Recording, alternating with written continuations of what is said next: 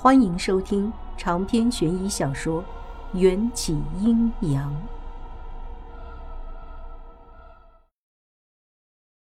看着 Rosely 喝醉后依旧美丽精致的脸孔，在对比着酒杯中自己愁眉不展的表情，我一下觉得自己输得很彻底。而更让我感到胸口阵阵绞痛的，是迎战竟然没有一口拒绝他。而是说再考虑考虑。我突然觉得很心塞，这种患得患失叫我浑身难受。我似乎有些明白 Rosely 对于酒精的执着了。这一刻，我也鬼使神差地举起酒杯，渴望用一次性杯子中的廉价液体麻痹不安的心情。换了一身休闲装扮的迎战。如同鬼魅般突然出现在我身后，饶是我早就习惯了他的神出鬼没，也还是被吓了一跳。廉价酒不适合你。他优雅地取走我手中的杯子，放到桌上。也不适合我。我看着他在霓虹灯下绝美的脸庞，有些出神。又将视线转移到与迎战几乎完美的、长相极其般配的 Rose 里的脸上，喃喃问：“迎战，你觉得 Rose 里怎么样？”他，迎战带着玩味的表情，看了一眼，把脸埋在桌子上的 Rose 里，宛若玫瑰，是个难得的美人。我的双手在桌子底下握成了拳头，表面则还是一副风轻云淡的样子。我总是克制着，即使肌肤相亲，也不能真正爱上嬴政。可听见嬴政亲口夸奖其他女人的美貌，心中竟然泛起了重重愤怒。没错，就是愤怒。我以为自己隐藏的很好，至少那双手还能松开拳头。拿起桌上的筷子，假装无事的夹起一只小龙虾，一口咬下小龙虾的头，化愤怒为食欲。现在这样也好，能让我早点收心，免得陷入的太深。外婆的话从来都不会说错的，我不能明知万劫不复，还往陷阱里跳。迎战观察着我的表情，嘴角的弧度越发上扬。像是发现了一件有趣的事情，只可惜玫瑰长着毒刺。相比之下，我更喜欢长在湖心、只可远观的莲花。我浑浑噩噩的一句都没听进去，还在和小龙虾奋战。迎战凑近我的耳边，嗓音变得柔和：“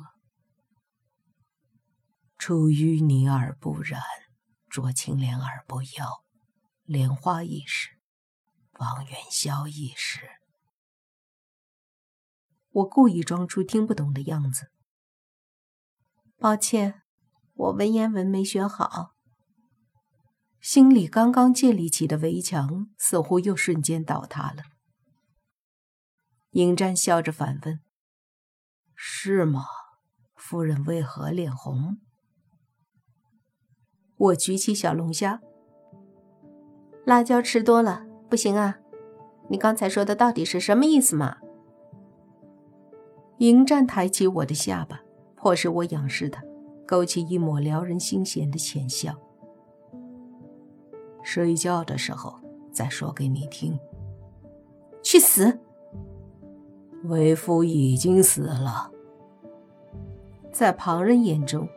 我们就是一对打情骂俏的小情侣，就连收到短信急忙赶来的小强也这么认为。不好意思啊，打扰二位，我是蔷薇的经纪人兼助理，有劳二位照顾我家蔷薇，接下来就交给我吧。一个微胖的中年男人递给我一张名片，上面写着“孙强，Rose 里御用经纪人”。我试探地问道：“那个？”我不知道蔷薇把车钥匙放在哪儿了。就算我和 Rosely 之间的关系可能发展成为情敌，我也不能轻信一张名片就把一个炙手可热的大明星交给陌生人。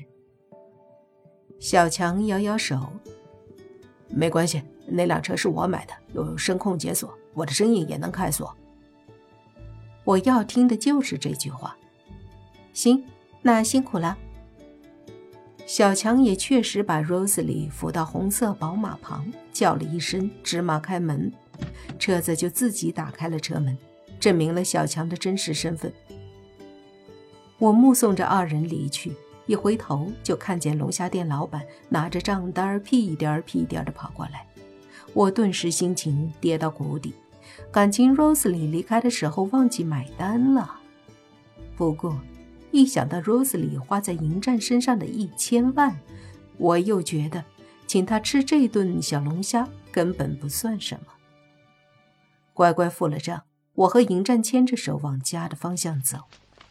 也不知是怎么回事，都已经凌晨一点多了，这条街上竟然还有施工队在通阴沟。从阴沟里传来的恶臭，随着徐徐晚风蔓延了整条街道。简直令人作呕。我们不约而同地加快了脚步。路过阴沟，一个穿着警服的男人手疾眼快地向我伸出手。只是，那只手还没碰到我，就被迎战更快的一步擒住。哎呦！罗非的惨叫声惊扰了楼道里的应声灯。我惊讶地问道：“罗非？”你怎么在这儿？罗非被迎战捏的脸都白了。我快叫你男朋友松手！迎战这才松开手，嫌弃的掏出一块手绢擦手，然后把手绢扔了。罗非揉着差点被捏断的手，各种不服，却也知道不是迎战的对手，只能对我抱怨：“我出来夜勤，正巧看见你们，就想打个招呼。”我知道迎战根本不屑和罗非说话，只能替他道歉。原来这样，没伤着你吧？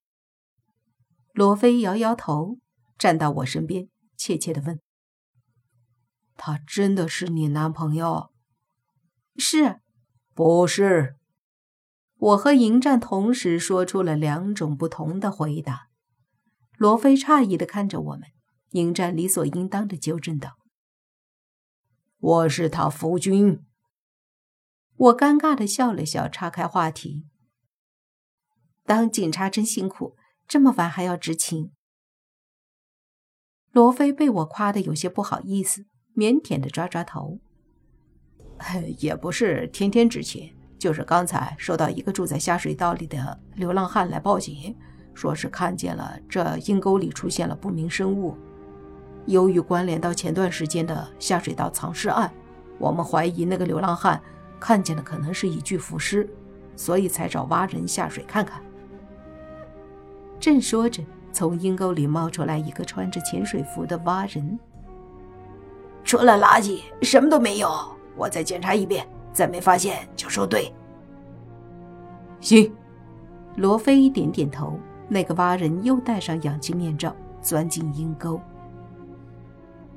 蛙人就是警队里专门在水下寻找尸体或者证物的人员。想起上次我做蛙人时的情形，在阴沟里发现的那十几具腐尸，我的背后就会莫名的涌出一阵凉意。也不知道那些腐尸有没有沉冤得雪。我试探的问道：“下水道的案子后来有眉目了没？”罗非摊开双手，为难的说。水里泡的时间久了，就算当时凶手留下了犯罪证据，也早被污水冲没了。现在只知道罪犯是个变态，可能是面目丑陋或者会过容的人。因为这些尸体在抛尸前都被凶手咬掉了面部，死前还被放光了血。我一下惊悚了，浑身的鸡皮疙瘩都刷刷冒了出来。你是说尸体的脸？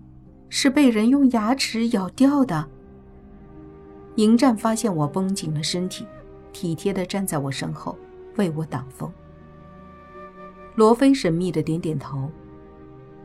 确实是被咬掉的，那些尸体的面部都有清楚的齿痕，经过法医鉴定，这些齿痕都相对平整，不像是动物的那种尖利的牙齿撕咬的，反而很像是人的牙齿咬出来的齿痕。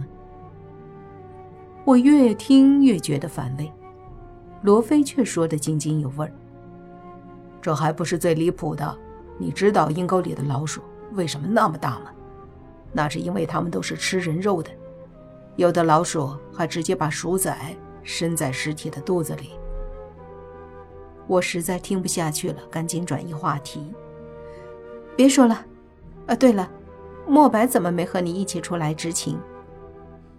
罗非也觉得自己说的有些过了，顺着我的话：“别提那小子了，莫白在咱们队属于特殊照顾的人群。”话说到一半，阴沟里的蛙人又冒了出来。罗队都是垃圾，没有异常。罗非从口袋里掏出一个红包给蛙人，说道：“那就说对吧？估计是看错了，要不就是那些流浪汉没事恶作剧。”我记得上次看见蛙人兼职合同里写着，每次执行任务，无论是否发现尸体，都有五百。到一千的辛劳费，想到还钱的日子即将逼近了，我又开始后悔没签那份挖人合同了。其实，现在社会这么太平，哪儿能次次遇到浮尸、腐尸这种吓人的东西？就像这次这个挖人，就翻了一遍垃圾，轻轻松松就拿了个大红包。我开始纠结，要不要找个机会重新。提一下应聘挖人的事情。那个挖人拿了钱，准备下班。罗队，设备放车里了，我下班了。刚才喝的小半杯二锅头似乎有点上头，我也有些困了。那我们也回去了。罗非却拦住我们：“别呀，你看我加班那么辛苦。”让你男朋友陪我喝点酒，吃点宵夜呗。迎战不悦的沉下脸。我不是她男朋友。浑身散发的冷气让整条街的人都有些发寒了。罗非选了一个远离阴沟的摊位，冲我们招招手，说道：“行行行，夫君对吧？陪我祭祭五脏庙。刚才说的莫白那小子的事情。”还没说完，不是吗？我刚吃完一顿小龙虾，一点儿都不饿，也知道迎战根本不屑与罗非交谈，打算找个借口离开。迎战却出乎我的意料，向罗非走过去。莫白就是带着金佛牌的男人。罗非说的，对，那小子是从老家弄来一个金色佛牌，说是妈祖很灵验。罗非一边说着，一边在菜单上勾勾画画，点好了几个小菜。迎战拉着我坐在罗非对面，应该是对莫白的佛牌产生了兴趣。实际上，上次莫白来找我时，我就已经打探过佛牌的事情。可让我觉得诧异的是，我们家也有供奉神像的习俗，但迎战不仅不怕看见这些神像，就算触碰到了也不会受伤。似乎只有莫白脖子里挂着的妈祖像能对迎战产生伤害。罗非所知道的关于神牌的事情和我知道的差不多，说了没两句就把话题绕到莫白曾经的经历上。照我说，莫白那小子就是典型的大难不死必有后福。你说他两个月前还是个躺在医院里的植物人，怎么突然就能醒了过来？还跟个没事人一样，队里还对他特殊照顾，怕他身体吃不消，不让他加班，更不让他执勤。都说当警察受罪，只有莫白，嘿，是来队里享福的。我狐疑的问：“他怎么会变成植物人的？”夜宵摊儿的菜都上得快，说话间，店家已经把罗非点的小菜都给上齐了。我已经吃饱了。装模作样的拿着筷子，不知道夹什么好。迎战是个鬼，本就不吃凡人的饭菜，此时更是连筷子都懒得拿。长篇悬疑小说《缘起阴阳》本集结束，请关注主播，又见菲儿，精彩继续。